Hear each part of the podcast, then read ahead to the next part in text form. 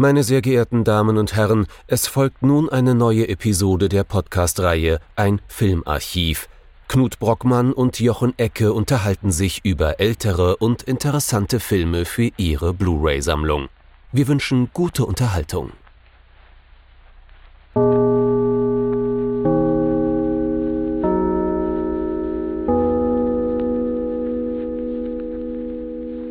Hallo Knut. Hallo Jochen und hallo liebe Zuhörerinnen und Zuhörer zu einer neuen Folge von unserem Filmarchiv. Und diese Woche ist es nicht nur Hashtag Japanuary, sondern auch Hashtag Oh gute Güte, wie sollen wir den Film denn erklären? Wir haben ja selbst noch nicht verstanden. Aber definitiv nicht. Wir werden ihn auch nicht erklären können. Das ist auch völlig in Ordnung. Wir können uns so ein bisschen annähern. Es soll gehen um uh, The Mad Fox von Tomo Uchida. Er hat auch einen japanischen Titel, den ich jetzt äh, wieder völlig zerstören würde, werde. Koya Koi Nasuna Koi. Uh, und es geht um das Jahr 1992, 1962, nicht 1992 dann wäre der Mann wirklich uralt geworden. Der mhm. ist nämlich 1970 gestorben und 1898 geboren. geboren ja. Ja. Ne? Und ähm, was halt vielleicht nochmal ganz wichtig ist zu erwähnen, ist, der Titel ist im Deutschen nicht vorhanden. Und im Englischen gibt es dazu sogar noch einen Zweititel, unter mhm. dem findet man übrigens auch nur den IMDB-Eintrag, falls man Lo dieses komische Tool thy name be sorrow. Genau, aber da wir alle IMDB aus Grundsatz nicht mehr verwenden, ähm, benötigen wir da ja auch den ganzen Stress nicht. Dementsprechend, ja, ähm, heute, liebe Zuhörerinnen, liebe Zuhörer, werdet ihr uns dabei zugucken oder zuhören eher, wie wir versuchen, uns einem Film anzunähern, denn der ist so tief verankert und das merkt man in japanischer Symbolik. Hm, ich glaube, selbst mit dem Japanologiestudium würde das eng werden und beides haben wir nicht.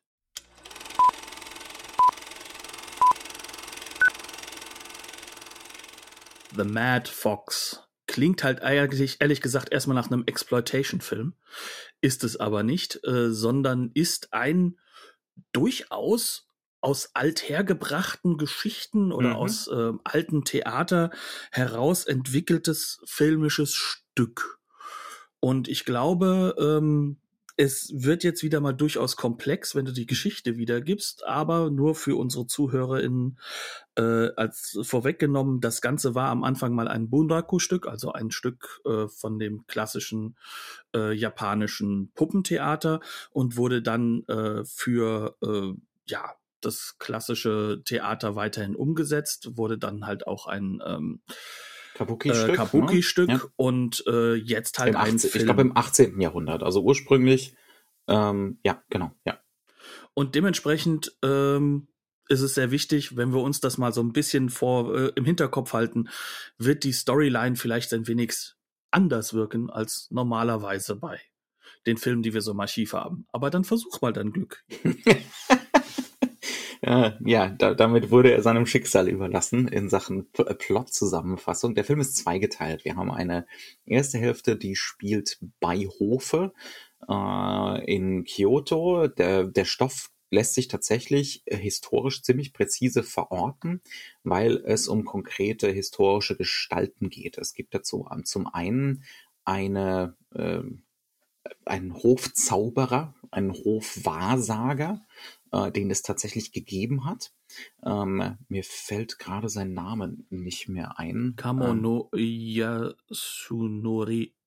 Yas so. Ja, ja, also auf jeden Fall dieses Yasunori ist, ist, ist wichtig. Mhm. Ne?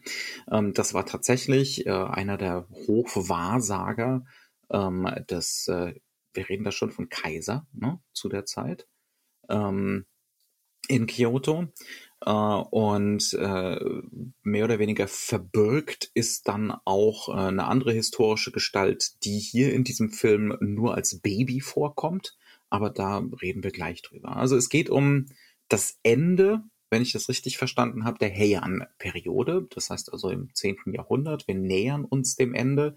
Ähm, soweit ich das verstehe, war die Heian-Periode wohl oder die, dieses Zeitalter, dieses äh, von relativer Friedlichkeit geprägt. äh, und ist für Japaner, wie es im Audiokommentar heißt, wohl auch mit einem erheblichen Sinn für Romantik ne, äh, verbunden.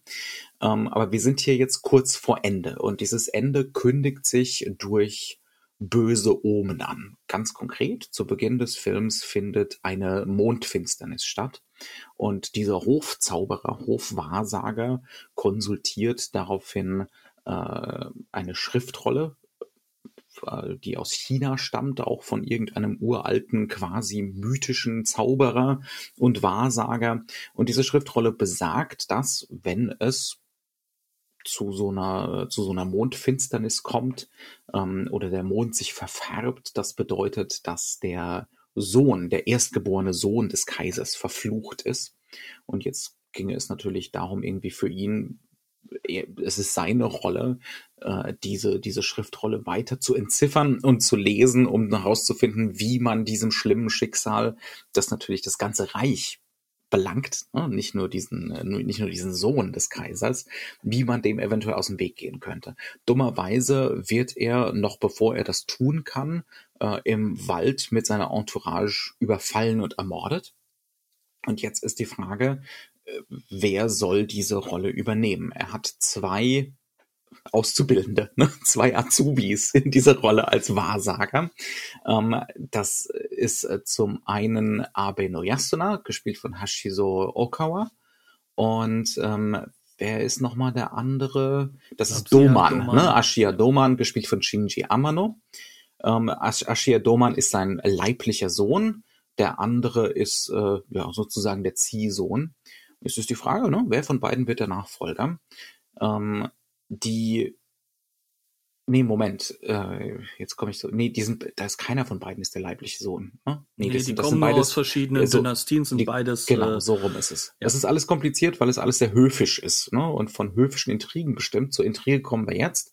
Denn die Ehefrau des Wahrsagers, äh, dieses Zauberers, ist äh, diejenige, die auch seinen Tod orchestriert hat. Ne? Also die hat intrigiert, die äh, führt ein, hat ein Verhältnis mit Doman, äh, also ein quasi inzestuöses, ne? also nur symbolisch inzestuöses.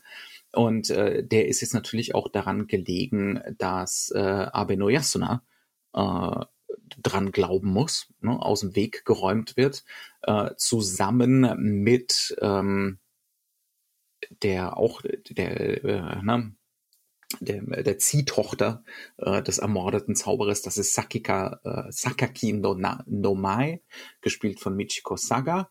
Ähm, ja, äh, und dementsprechend intrigiert sie.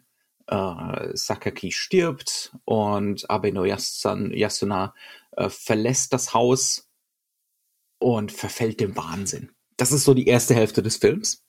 In der zweiten Hälfte des Films, wir folgen Abe Noyasuna, ähm, der äh, so, so fast schon so King Lear-artig ne, äh, auf der Heide unterwegs ist und ähm, einer alten Frau das Leben rettet, die bei einer Fuchsjagd angeschossen worden ist.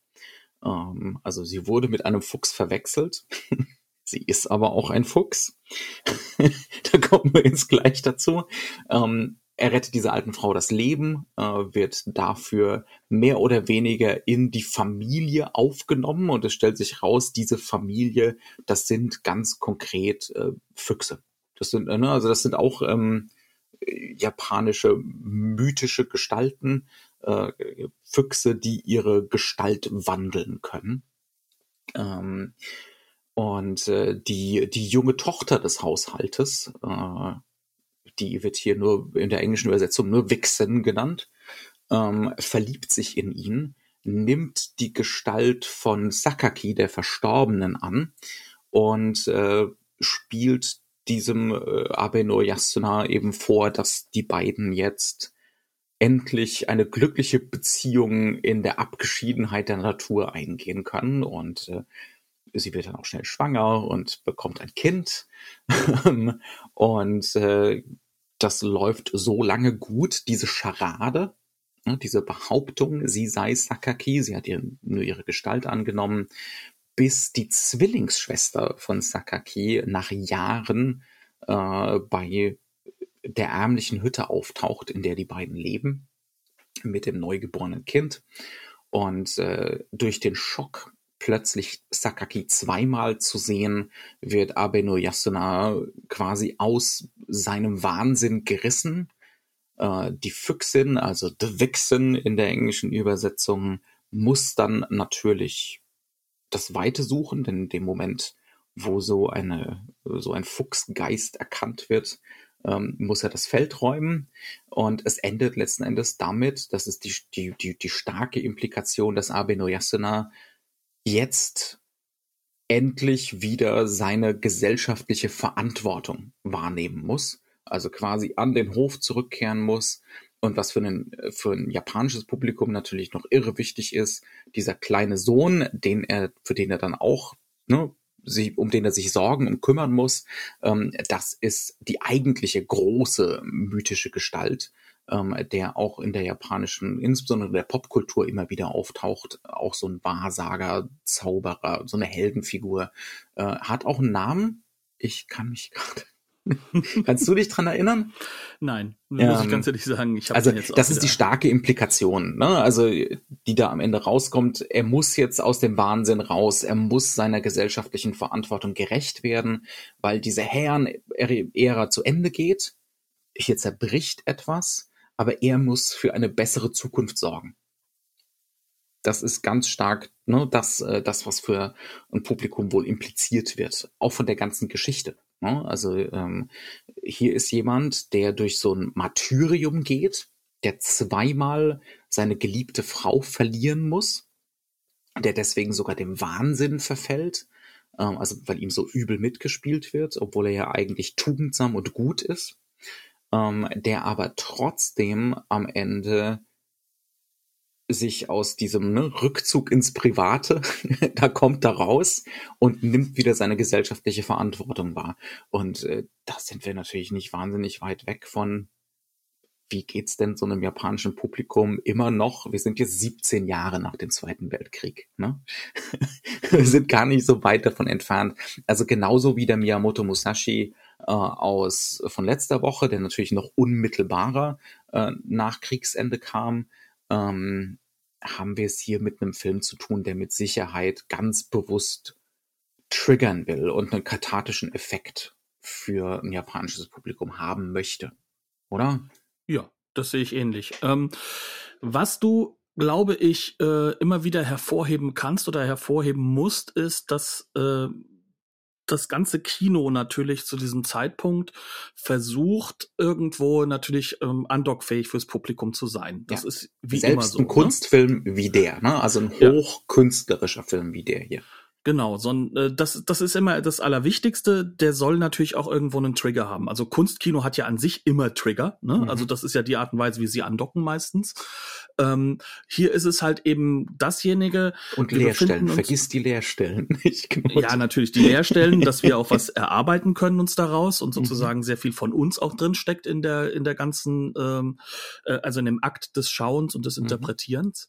Ähm, aber was was hier halt auch noch sehr stark ist, ist, ähm, wir befinden uns jetzt schon so ein paar Jahre später. Mhm. Ähm, der, ich sag mal, äh, amerikanische Individualismus hat sich als immer schwieriger herausgestellt. Ähm, man bemerkt das gerade im Asiatischen. Ne?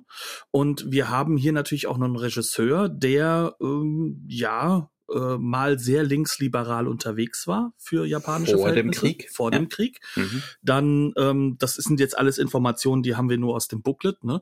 Ähm, dann wohl halt aber natürlich ähm, den Militarismus auch für sich entdeckt hatte mhm. äh, und äh, nach dem Krieg aber zehn Jahre lang in China geblieben, in der Mandschurei ist ähm, und dort ja durchaus maoistisch geprägt Maoist wurde. Ja. Genau. Mhm. Das heißt also, der hat sozusagen auch bevor er jetzt anfängt 1955 wieder Filme zu machen, äh, eine lange Phase des ähm, ja des sich wieder in, in Selbstfindungsprozess ja sich wieder gewesen, zu finden, ne? ja. auch mhm. wahrscheinlich halt einfach festzustellen oder für sich halt sozusagen auch die Lehren zu ziehen aus dem was was er mit verursacht hat ne, mhm. als Militarist.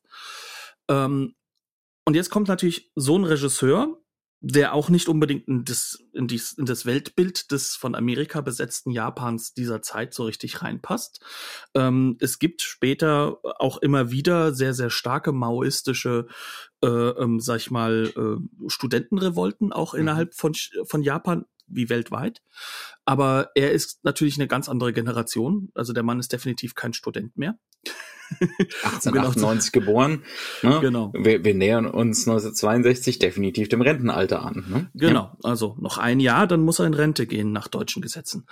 Ähm, auf jeden Fall. Nee, nee, 67, Knut. Ja, jetzt. Damals noch nicht. Egal. Also auf jeden Fall ist es so, dieser, dieser Mann versucht jetzt natürlich einen, einen Text zu nehmen oder einen Text zu verarbeiten. Der ist alt. Und der ist mhm. auch schon mehrfach neu gesetzt worden. Das darf man mhm. halt auch an der ganzen ja. Sache nicht vergessen. Ne? Also wir haben es mit einem Text zu tun, der war als äh, am Anfang ein Bunraku-Stück, wie wir es ja schon ganz am Anfang mhm. also gesagt also Puppentheater. haben. Puppentheater. Ähm, Aber nicht wie das deutsche Kasperle-Theater, weil die Performer mit auf der Bühne sind. Das und sie heißt, sind Teil der Performance. Ja. Ne? Mhm. Also das heißt, dieser Doppelungseffekt ist da auch sehr, sehr wichtig. Mhm. Ja. Ähm, und es ist hochsymbolisch. Also die Puppenspieler sind mit auf der Bühne. Ne? Also so, so wie ich das verstehe, die tragen für gewöhnlich schwarze Kleidung, um nicht zu viel Aufmerksamkeit auf sich zu ziehen.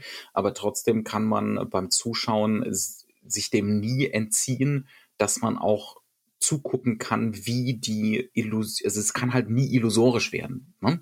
weil du die ganze Zeit ja. siehst, wie das geschaffen wird und die Puppen werden auch immer von drei Personen gleichzeitig bedient. Ne? Mhm. Ne? Also ähm, es ist nie so eine so eine Einheitlichkeit gegeben. Es ist immer so fragmentiert, das ganze Geschehen und eine hohe Kunstfertigkeit, weil es geht halt auch sehr, sehr stark um so symbolische Bewegungen, mhm. symbolische, auch, auch wo die Figur dann steht, Gesten. konventionelle Gesten. Ja, ja. Und, und das wird halt gelesen. Also das ist ja insgesamt etwas, und ich glaube, das ist, das ist auch ganz wichtig, wenn man das fürs asiatische Kino allgemein, nicht nur das japanische, mhm. im Hinterkopf behält. Wir haben es im asiatischen natürlich mit einer ganz anderen, sag ich mal, Geschichte des Symbols zu tun, des mhm. visuellen. Also man kann sich das ja schon ein bisschen daran festmachen an den chinesischen äh, Schriftzeichen, die ja im Endeffekt Symbole sind. Ne? Also die sind ja im Endeffekt meistens abstrahierte Bilder. Ursprünglich mal. Bilder, ja? Ursprünglich mal. Ne? Genau. Ja, also das ist sozusagen, das, das, das beeinflusst natürlich auch das Denken wenn du, ja. wenn du so arbeitest mit, und, und dementsprechend hast du auch in fast allen asiatischen Kulturen, gerade auch in Japan, eine stark visuelle Kultur. Ähm, also der Manga kommt ja nicht irgendwo her. Äh, der kommt ja nicht aus dem Nichts, sondern äh, das ist eine visuelle Kultur, die sehr, sehr stark ähm, auf auch wirklich auf, auf Reihenbilder zurückgeht, auf, auf Bilderreihen. So beginnt auch der Film übrigens mhm. mit so einer Bilderreihe. Wir auf so nicht ganz so sehr ne? diesen, ne? diesen westlichen europäischen Logozentrismus, ne? den wir jetzt so langsam loswerden im Westen, aber der immer noch sehr, sehr stark ist. Na, es ist hier trotzdem noch auch wirklich ein großer Unterschied. Und, und ähm, ob du jetzt über das, über das Sprachliche gehst oder also über das, ja, was ja. ausgesprochen das geht, also ja, über die Idee, ne? Und die Idee ist das Visuelle und mhm. du musst das Sprachliche dem zu. Deswegen werde ich wahrscheinlich nie Japanisch lernen, jedenfalls nicht schriftmäßig, ähm, weil das ist einfach zu viel für, für mein Gehirn, wie ich aufgebaut bin, ne? Ähm, ja, aber das, das, das darf man so im Hinterkopf nie, nie vergessen, dass das äh, eine andere Kultur mhm. Struktur auch ist, ne? Wie, wie, wie sich Ideen halt auch sozusagen niederschreiben lassen oder visualisieren lassen? Ich, ich weiß nicht, ob, ob, ob Kognitions- und Sprachwissenschaftler da jetzt komplett zustimmen würden, aber ich, ich weiß, I know where you're coming from. Das Nein, ist okay. es, ist, es, ist, es ist natürlich ja. nicht hundertprozentig, aber es ist wichtig, da die Unterscheidung zu treffen, mhm. insgesamt, ja. ja, ja. Um, ähm, und das führt sich halt auch durch alle Theaterformen. Also auch das Kabuki mhm. ist ein, ist ein Theater des, des Symbols, mhm. des Zeichens. Ja. Das, äh, und zwar noch viel mehr als des Plots. Mhm.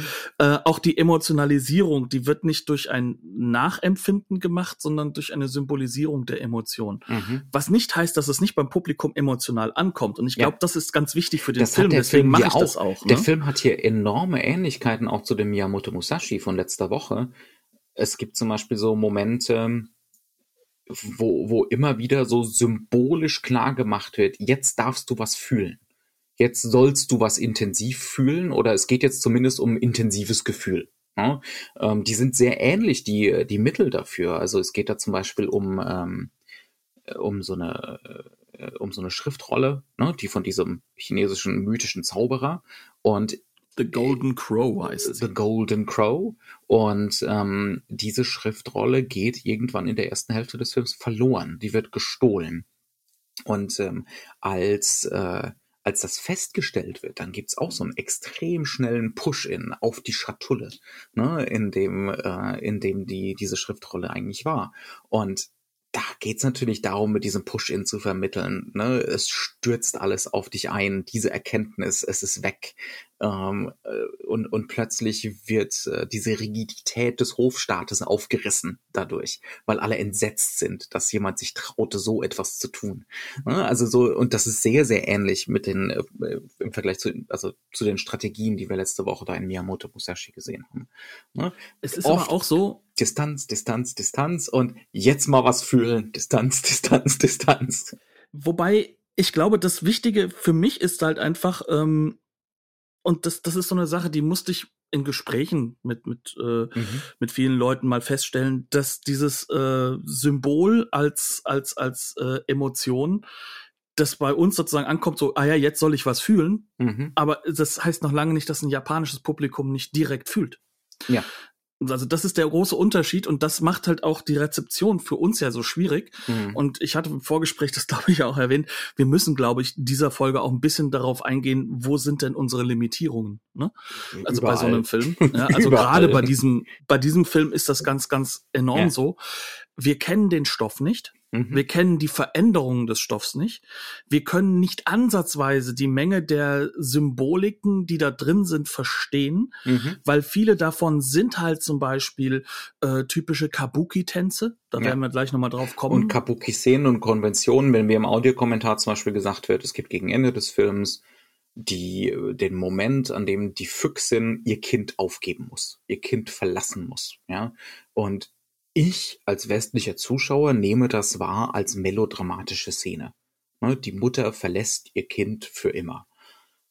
Aber für, einen, für ein japanisches Publikum scheint das ja wirklich zu sein, das ist eine konventionelle Kabuki-Szene, die immer wieder vorkommt. Ne? Das Eltern, ein Elternteil, das ein Kind zurücklassen muss aus irgendeinem Grund. Ja, also das ist so ein konventionell gesetztes Ding einfach, was, was quasi vorkommen muss.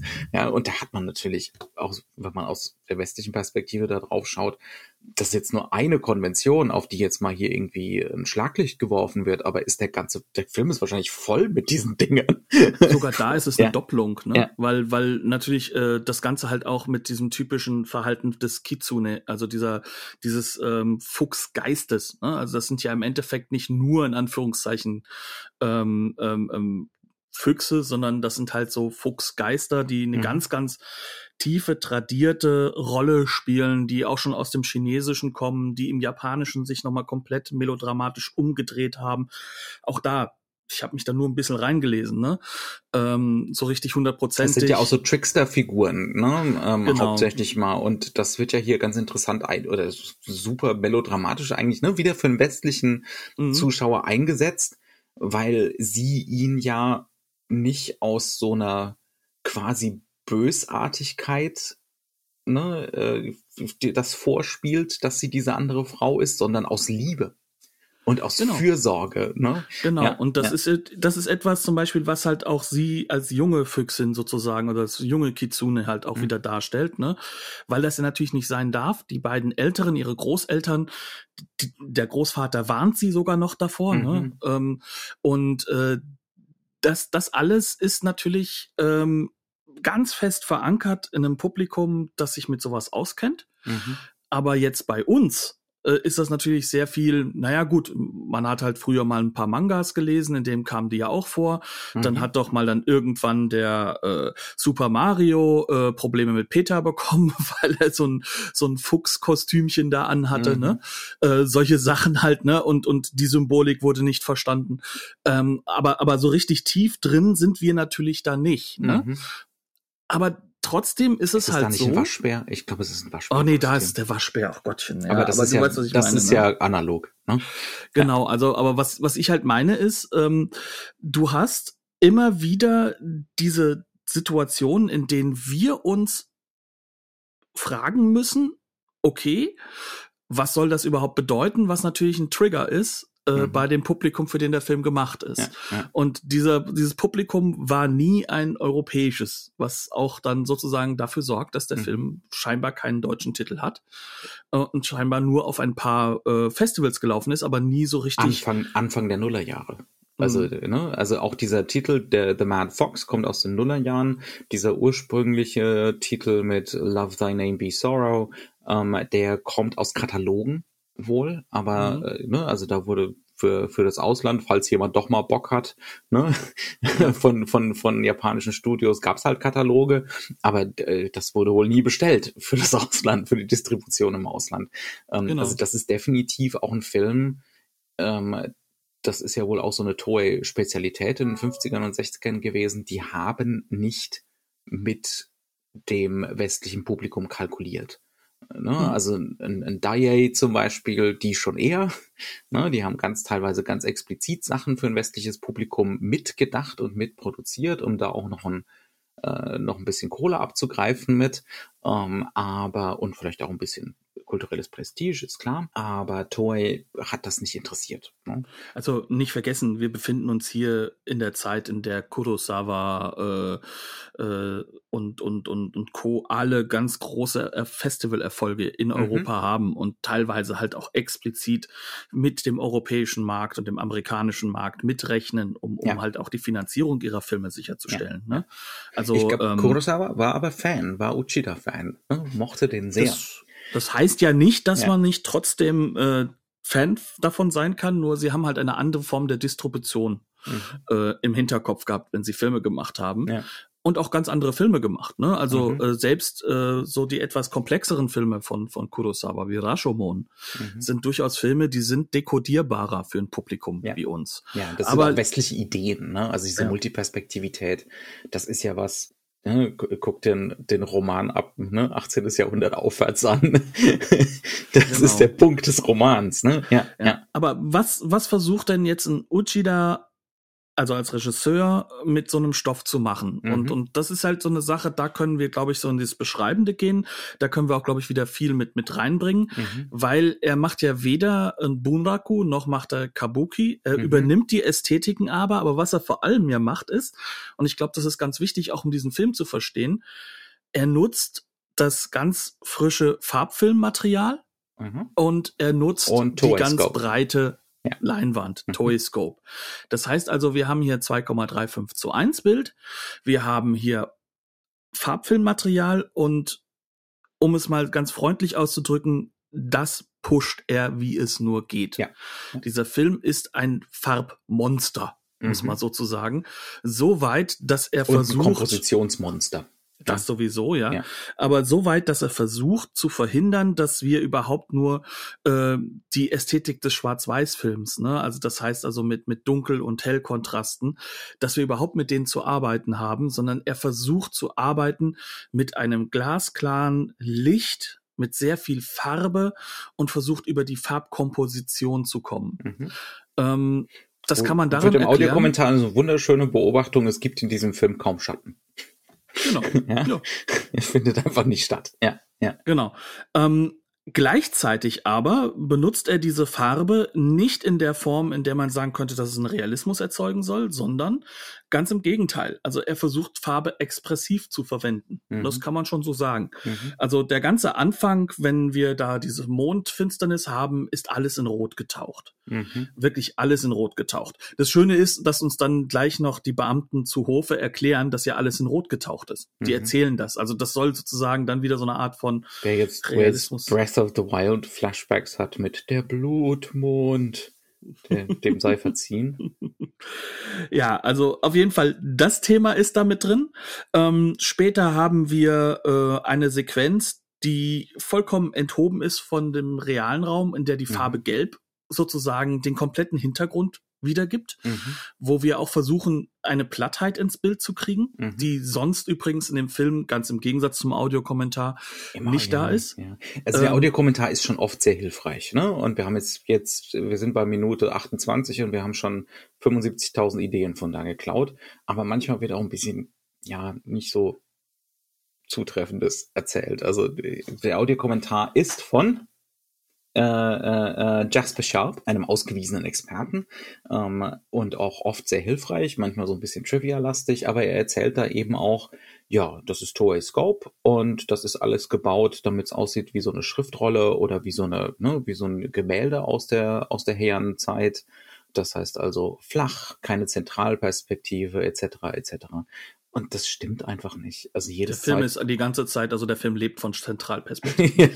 um genau zu sein, also eigentlich ist alles geometrisch zentralperspektivisch aufgebaut. Mhm. Also Ähm, insbesondere in der ersten Hälfte. Ne? In der genau, zweiten und- Hälfte wird's oft malerischer. Das ist tatsächlich so und, und Genau. ohne und ohne äh, und setzt nicht mehr so sehr auf Zentralperspektiven. Aber in der ersten Hälfte geht's ständig um irgendwelche Machtgefüge. Ne? Ähm, und äh, der Kaiser, der im Off sitzt, aber das ganze, das ganze um ihn herum, wie alle angeordnet sind, ne, zeigen zu ihm und wir Mhm. hören die Stimme halt aus dem Off. Ähm, also es ist super streng. Ich, Es ist eine Bühnenkonstruktion auch Ja. teilweise. Äh, Immer wieder versucht der Film auch äh, zu wechseln zwischen den Modi. Also er Mhm. hat einen enormen filmischen Modus, mit dem er aber trotzdem versucht, ähm, die, die Genese au aus dem Bunraku kommt durch Zeichentrickelemente, aus dem Kabuki kommt durch diese Bühnenkonstruktionen ja, herauszukommen. Und gleichzeitig versucht er aber auch, und das ist halt dann eben das, wo dann wirklich dann dieser Punkt kommt, dieses Schriftstollen, Schriftrollenartige, äh, dieses Erzählen in der Seitlichkeit, in der seitlichen Bewegung mit zu implementieren, Mhm. dann vor allem in der zweiten Hälfte des ja, Films. ja. Und was er halt auch versucht ist, und das fand ich eigentlich auch sehr, sehr beeindruckend, ähm, er versucht immer wieder die Perspektive der Malereien aufzunehmen. Das heißt also, dass wir dann so von oben sozusagen, Mhm. ähm, also im Westlichen würde man ja sagen Gottesblick. Ne? Mhm. Ähm, weiß ich gar nicht, ob man das im Japanischen so sehen kann. Aber von oben schräg sozusagen isometrisch, Mhm. um Videospiele-mäßig zu reden, ähm, auf, auf diese, ähm, auf die Figuren kommen und Ja. schauen. Und das ist gerade der komplette Anfang, ist Mhm. immer wieder so. Ja, weil da, da geht's doch auch die ganze Zeit um so eine totale Perspektive. Das heißt also so äh, sowas Holistisches. Ne? Wir sehen hier diese ganze höfische Gesellschaft und die ganzen Dynamiken an der höfischen Gesellschaft, äh, der höfischen Gesellschaft. Und wir sind dann ständig auch in so intimen Momenten, wo wir in die Intimsphäre der Figuren eindringen, ne? ähm, wo dann intrigante Gespräche geführt werden, teilweise unerhört. Ne? Also da ist dieser Moment, wo ähm, die, äh, die intrigante Ehefrau des ermordeten, ne, äh, des ermordeten Wahrsagers in ihrem Kostüm diese Schriftrolle hat, die sie natürlich geklaut hat. Und wie zeigt sie ihrem Zögling, ne, dem, dem bösen Apprentice, ähm, dass sie die Schriftrolle geklaut hat? Das findet bei so einer fast schon perversen, klar inzestuös ne, konnotierten Umarmung der beiden statt. Äh, sie, sie legt den Arm um ihn, ne, er gleitet unter ihr Kostüm und, und kann dann natürlich nur diese Schriftrolle da entdecken. Ne? Mhm. Also äh, das sind, das sind wirklich so Momente, die wirklich zutiefst intim sind, immer und immer wieder. Ähm, und da ist natürlich diese, diese Aufsicht, ne? ähm, diese, also das sind lauter so Räume, die keine Decke haben. Ne? Die Kamera Mhm. hängt quasi so, ist die Decke sozusagen. Ähm, und dann sind es auch ganz oft lange Einstellungen. Ne? Da kriegen wir diese Mischung immer aus. Es ist ein filmischer Blick, weil diese Aufsicht hätten wir im Theater ganz klar nicht. Ähm, äh, oh, aber gleichzeitig sind es oft lange Einstellungen. Es sind oft Szenen, die so komplett in einer Einstellung durchgespielt werden. Ne? Und das ist dann natürlich wieder impliziert so ein Theaterblick, ne? wo wir ganz klar positioniert sind und eben äh, in dem Sinne kein, äh, keine Montage stattfinden kann. Ähm, ja, Ja, also aber das ist, äh, aber es ist halt einfach sozusagen eine, wie, wie, wie, wie eben schon, wie wir es inhaltlich hatten mit dem Thema des äh, zurückgelassenen Kindes. Ne? mhm, Es ist etwas, was mehrere Layer, sage ich mal, an kulturellen Verweisen hat. Ja. Und äh, diese sind, seien wir ganz ehrlich, für ein europäisches Publikum allgemein mhm, nicht so einfach sichtbar mhm. Und natürlich besonders stark für ein europäisches Publikum in den 2020ern Ja, ja. ähm, nochmal schwieriger zu dekodieren. auch, auch so, so eine Sache. Es gibt ja so diesen großen Moment des Bruchs im Film. Ähm, wir haben den Hof hinter uns gelassen, zusammen mit unserem Protagonisten, der jetzt so langsam wahnsinnig wird. und dann gibt's eine, ein, eine lange Szene, wo dann plötzlich komplett mit dem Erzählmodus bei Hofe gebrochen wird. Es wird extrem künstlich. Wir sind auf so einer Blumenwiese mit ihm. Ähm, mit einem Schnitt wird aus ihm plötzlich so eine Doppelfigur, weil er den, äh, den Kimono von, äh, von Sakaki trägt. Er hat plötzlich das Haar offen, ja. Er ist weiblich geschminkt, also er ist so ein, plötzlich so eine Hybridfigur und ähm, dann läuft er auch noch so eine Drehbühne entlang. Und das ist jetzt für mich, für den westlichen Blick, ich habe noch nie ein Kabuki-Stück gesehen, äh, ne, ist das einfach fast schon sowas, fast sowas Musicalhaftes. Ne? Das ist so die Assoziation, die ich damit habe. Und dann wird mir im Audiokommentar gesagt, ja, die Drehbühne ist ja typisch für Kabuki. Mhm. ja, okay, ja, keine Ahnung davon. was ja. aber aber auch ist, ist, und das, das ist das, was man schon so erkennt, dass das Ganze mit dem Erzähler, ich weiß nicht, ob der aus dem Kabuki oder aus dem Bunraku kommt. Doch, doch, der kommt aus dem Kabuki auch. Ja, ja. aber äh, der ist im Bunraku, glaube ich, halt genauso drin, also mhm. auch mit diesen, mit diesem äh, äh, fast gesangmäßigen, ja. ne, diesem sehr abstrakten.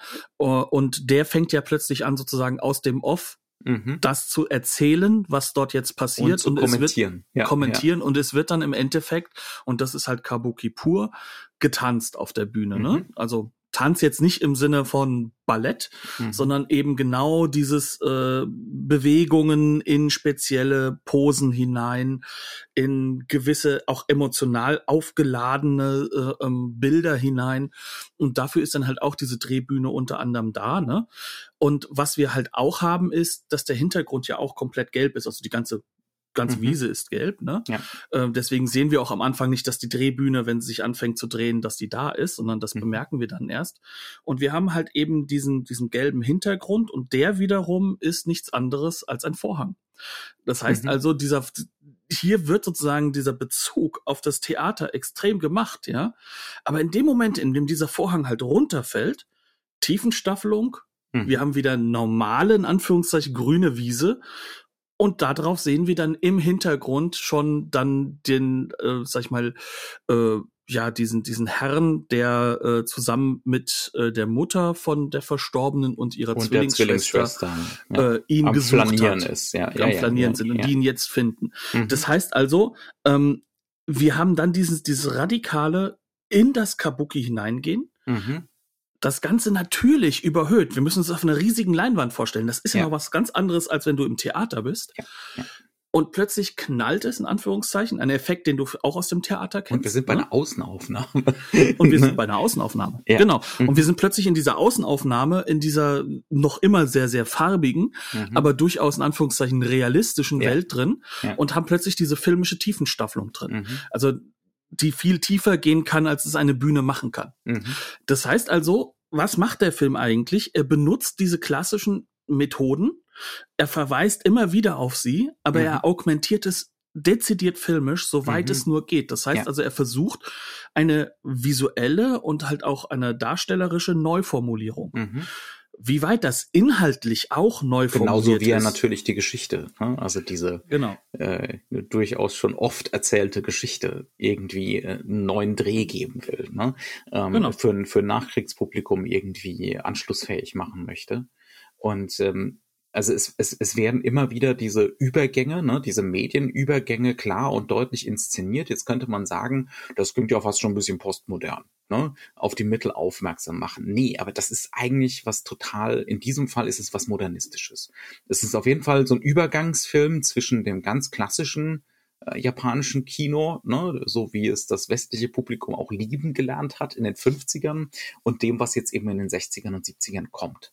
Ähm, aber, und aber der, der Impuls ist ein modernistischer, ganz klar. Also es geht darum, mit diesen Medienwechseln und mit dem äh, die Aufmerksamkeit auf die Form ziehen, ähm, ganz klar was emotional eben anschlussfähiges zu produzieren. Ne? Ähm, also irgendwie Gefühle zu wecken, ähm, das Publikum zu kriegen, ähm, auch so diese, das Melodrama diese ernst zu nehmen. Ja, ja, ja. ja das ist ja. das ganz Wichtige dabei. Es ist ein ernst genommenes Melodrama. Ja, absolut. Und ähm, auch wieder, wie können wir den, in den, den, den, den Traditionen verhaftet bleiben und trotzdem uns nicht der Moderne verweigern, der Gegenwart verweigern. Ne? Ähm, so dass das eben nicht erstarrt, diese Traditionslenkung, dass die, dass die immer noch auch irgendwie wirksam bleibt, dass die bedeutsam bleibt. Ich glaube, das ist das ganz große Projekt und deswegen wagt sich jetzt hier auch ein 64-jähriger Regisseur nochmal an sowas. Ne? Also so, so, eine, so einen kompletten Neustart eigentlich, ne? ähm, formal und erzählerisch. Ähm, im Prinzip, das ist ja schon wirklich krass für jemanden in diesem Alter, ne? ähm, sich so in dem Sinne halt neu zu erfinden, ähm, die 50er und 60er hindurch. Ähm, und da merkt man schon wirklich ganz deutlich, es geht um diesen Erneuerungsimpuls, ohne das eigene Japanisch-Sein ne, hinter sich zu lassen, sondern zu sagen, wie können wir das, wie können wir das irgendwie neu fassen, äh, ohne dass wir uns auch wieder moralisch oder ethisch schuldig machen, ne, wie wir es mhm. im Zweiten Weltkrieg getan haben zum Beispiel. Ja. Auch ähm, und das ist, glaube ich, da, wo, wo, worauf der Film ja auch hinläuft. Ähm, wie können wir unsere, wie, wie können wir andere Lehren ziehen aus mhm. diesem traditionellen Aus Stoff. der Tradition, ja. Genauso wie in dem Miyamoto Musashi letzte Woche. Genau. Ganz genau so, ja, ja. Und da, hier ist es vielleicht nochmal einfach äh, visualisierter, weil mhm. wir halt einfach diesen Aspekt haben und das ist, glaube ich, noch etwas, was man auch noch ein bisschen erzählen kann. Also dieser Film war mit Sicherheit teuer, mhm. äh, weil er hat unglaublich viele gemalte Effekte drin. Ja. Die also es ist sowieso ein effektvoller und effektreicher Film, mhm. auch visuelle Effekte, ja. wie man die halt in den 60ern durchaus als modern ansehen kann. Ähm, gleichzeitig ist es aber so, dass er die, diesen Moduswechsel, den, den, den wir ja immer wieder sehen und halt mhm. auch, dass wir dieses Theaterhafte äh, sozusagen immer weiter dargestellt bekommen, das kulminiert ja bis in die letzte Sequenz hinein. Und in der letzten Sequenz haben wir dann die Möglichkeit, sozusagen so eine Verbindung von dem ja, modernistischen. Da wird's dann auf die Spitze getrieben, absolut. Und, ja, und dem ja. altmodischen zu haben, weil da kommen wir konstruiert ganz deutlich auf eine Bühne. Mhm. Es ist eine Bühne, es ist ein gemalter Hintergrund, es ist alles im Endeffekt auch so gebaut, dass es zweidimensionale Elemente ja, sind, ja. hinter denen Einfach man auch verschwinden kann. Ne, um gestaffelt, so eine, genau. So in Parallaxen im Prinzip, ja, ja. Genau. Aber dieser Raum wird filmisch und nicht irgendwo ähm, rein, also der, der Raum bleibt nicht sozusagen, wie es in der anderen Sequenz war, dass wir eine stehende Kamera haben, die mhm. dann halt auch diese Perspektive, diese Zentralperspektive des perfekten Sitzplatzes sozusagen einnimmt im Theater, mhm. sondern hier gehen wir jetzt plötzlich hin und haben Push-ins. Mhm. Hier haben wir viel, viel mehr Schnitt noch als in dieser anderen Sequenz, in der mhm. auch ein bisschen Schnitt drin war, aber er sollte unsichtbar werden. Hier sollst du nochmal auf das Filmische noch weiter mhm. getrieben werden. Du sollst auch auf das Gemachte getrieben werden. Du sollst sehen, dass da kein echtes Baby liegt, sondern mhm. dass das eine Puppe ist. Ja. Gleichzeitig sollst du aber trotzdem ähm, diese Emotionalität ganz deutlich wahrnehmen. Ne? Mhm. Ähm, es wird sehr viel Traditionelles mit implementiert. Äh, so verabschiedet sich zum Beispiel dann die. Wie wir es äh, schon, wir haben es ja schon ein bisschen angedeutet, ne? Diese, genau. die Mutter verabschiedet sich vom Kind, ne? Für immer. Ja, ja, vom Kind, aber halt auch vom Vater, ne? Äh, und die Kitsune hinterlässt dann halt ein traditionelles, äh, ja, sag ich mal, Gedicht und, und, und, und äh, Tanka heißt das, glaube ich.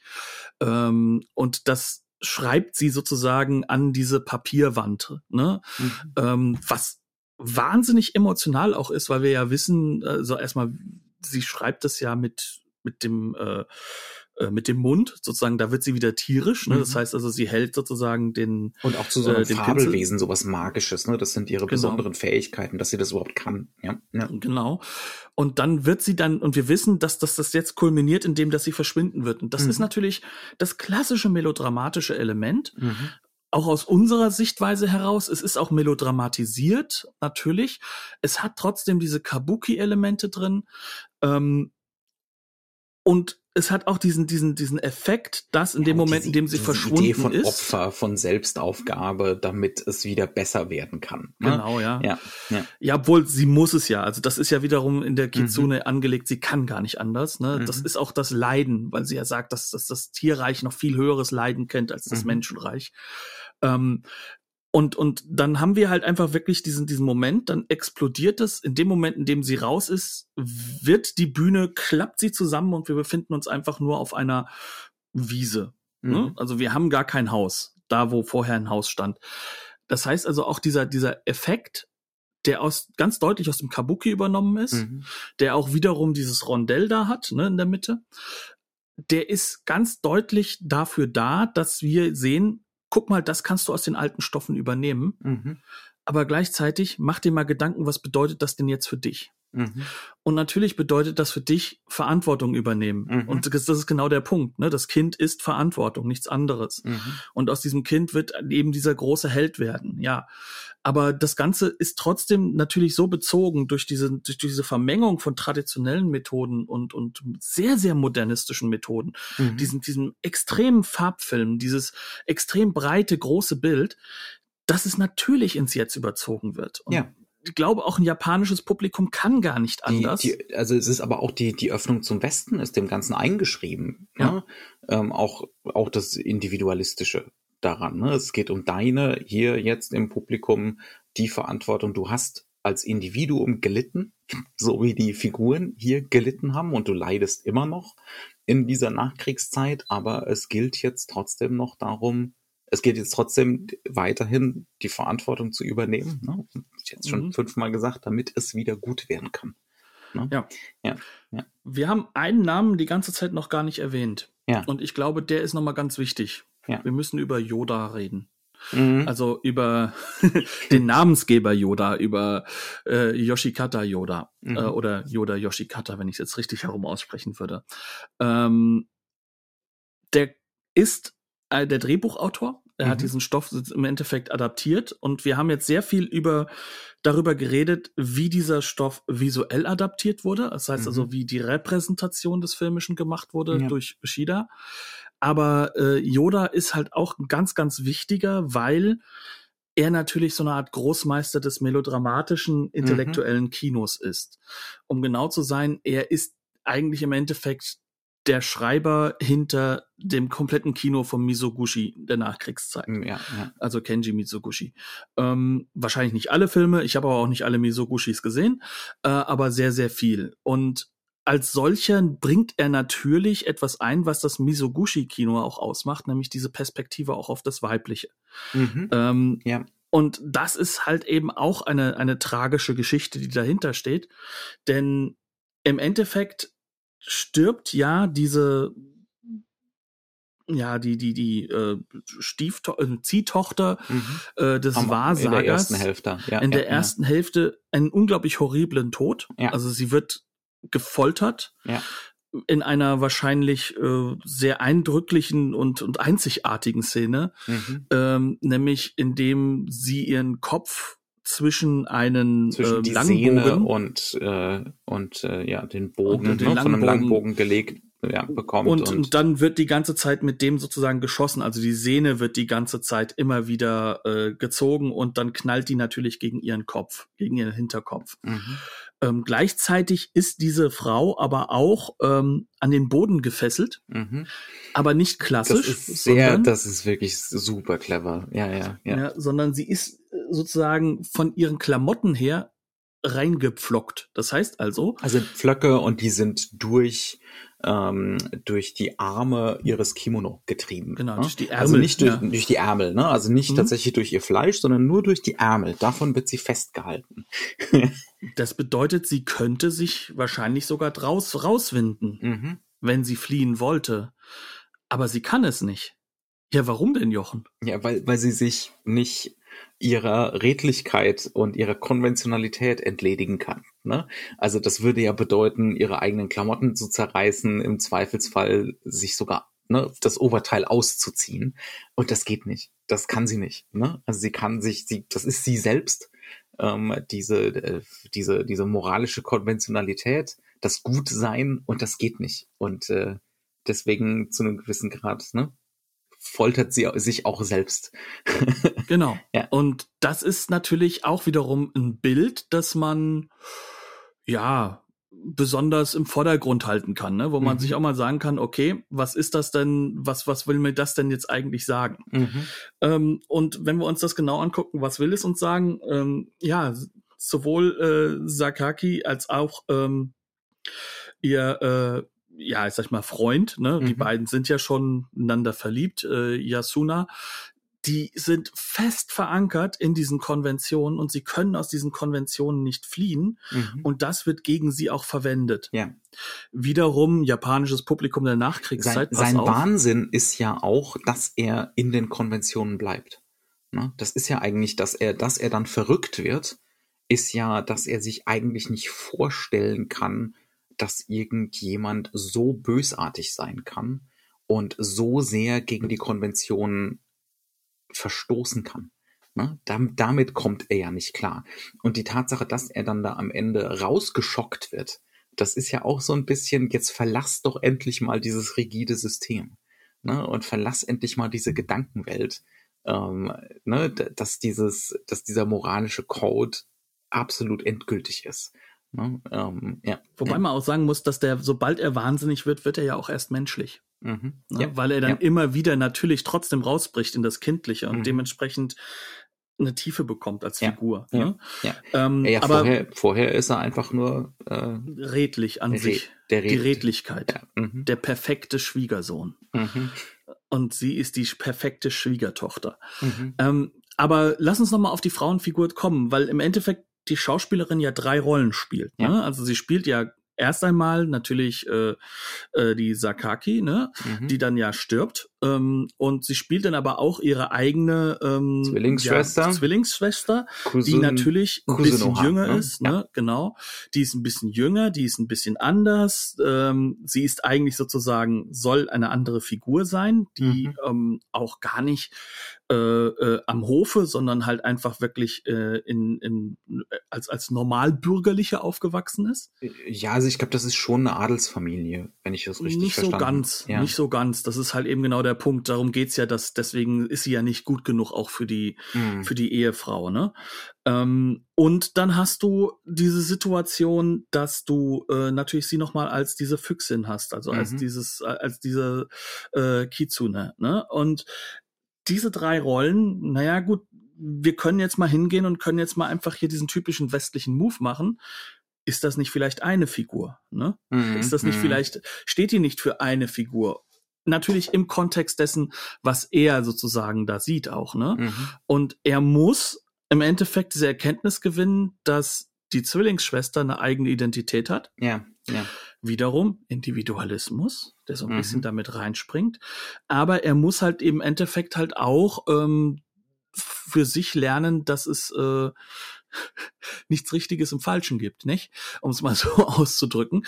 Und dafür stehen diese Figuren. Aber gleichzeitig ist es dann ja auch so, dass du diese Frauenfiguren als Layer sehen kannst. Ne? Mhm. Und da bist du dann wieder bei Misoguchi. Mhm. Ja, ja. Nämlich, dass du diese, diese, dieses nach außen Sicht hast, wie sie zu sein hat. Das, was emotional in ihr drin ist, mhm. ne? das wäre dann die Kitsune auch wahrscheinlich mhm. so am meisten. Und, und halt eben diese und halt diese Betonung der, der leidenden Frau. Ne? Genau. Ja, ja daran leidet sie ja, dass ja, das ja. nicht zusammenfinden kann. Hier mhm. findet es vielleicht zusammen im Endeffekt in der Zwillingsschwester, obwohl das nicht angedeutet ist, dass dem mhm. so sein könnte. Das ist sehr westlich wiederum gedacht. Und die, ähm, das, das, was am Ende übrig bleibt, ist dann am, wirklich nur dieser, dieses Baby. Mhm.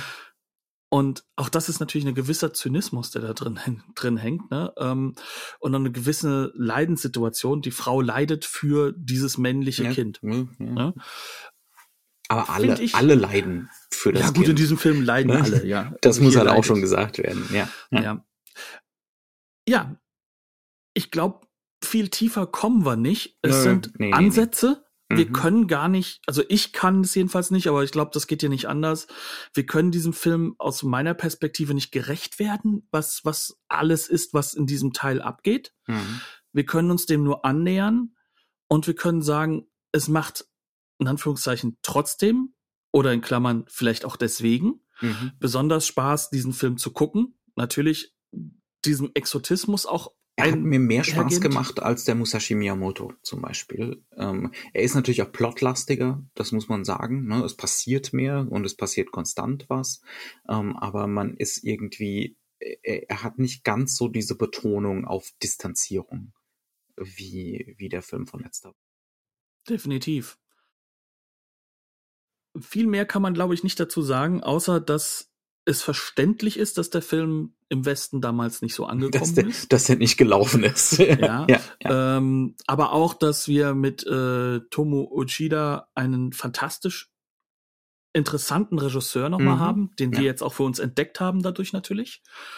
Und ähm, dass man sagen muss, es ist durchaus mutig, aber auch brillant, diese doch durchaus fantastische Restauration in Europa, in Amerika. Man muss natürlich dazu sagen, ne, das ist frühes Scope und äh, das ist ja geklontes Scope. Ähm, also Toei hat im Prinzip die Technologie reverse engineert, ne, aus dem Westen.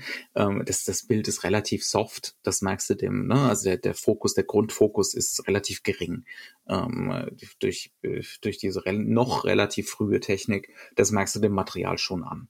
Also das, Definitiv. Ne, aber, also, aber das ist das Ursprungsmaterial. Ich glaube nicht, dass der im Kino der viel besser ausgesehen hat. Ne? Nee. Ähm, der wird so seine Unschärfen gehabt haben. Ja, ja, ja, ja, mhm. ja, ja.